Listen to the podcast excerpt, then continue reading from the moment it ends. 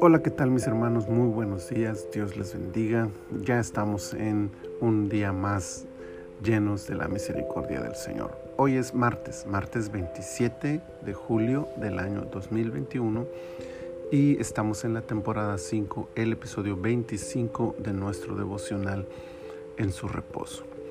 Deuteronomio capítulo 25, quiero leerles el versículo 16 que dice, porque abominación es a Jehová tu Dios cualquiera que hace esto y cualquiera que hace injusticia. El mundo está tan acostumbrado a las injusticias que en la gran mayoría de nosotros se ha perdido el concepto de abominación para tan perversas costumbres. Es decir, parece tan común, tan del diario vivir la injusticia, que se ha convertido en cierto grado en algo normal, natural, y por lo tanto no solo tolerable, sino admisible, y por supuesto, para nada abominable. Pero esta es una de las grandes virtudes de la Biblia. No cambia con el devenir de los tiempos y no muta sus principios según el corazón del hombre.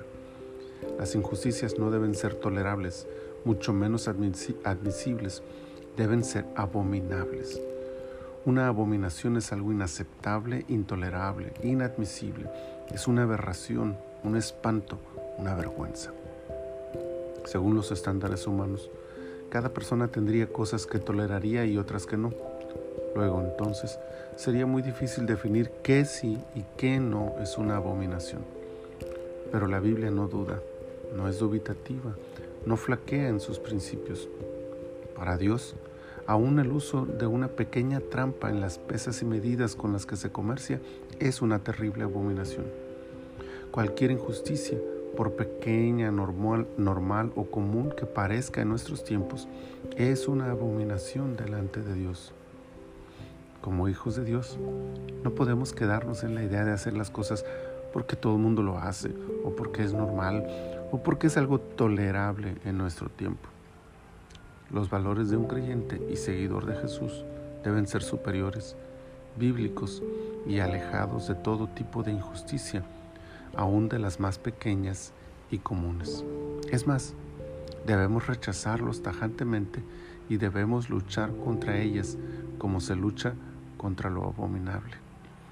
El Señor, Dios justo, nos ayude a hacer así. Bendito Señor, muchas gracias por este día.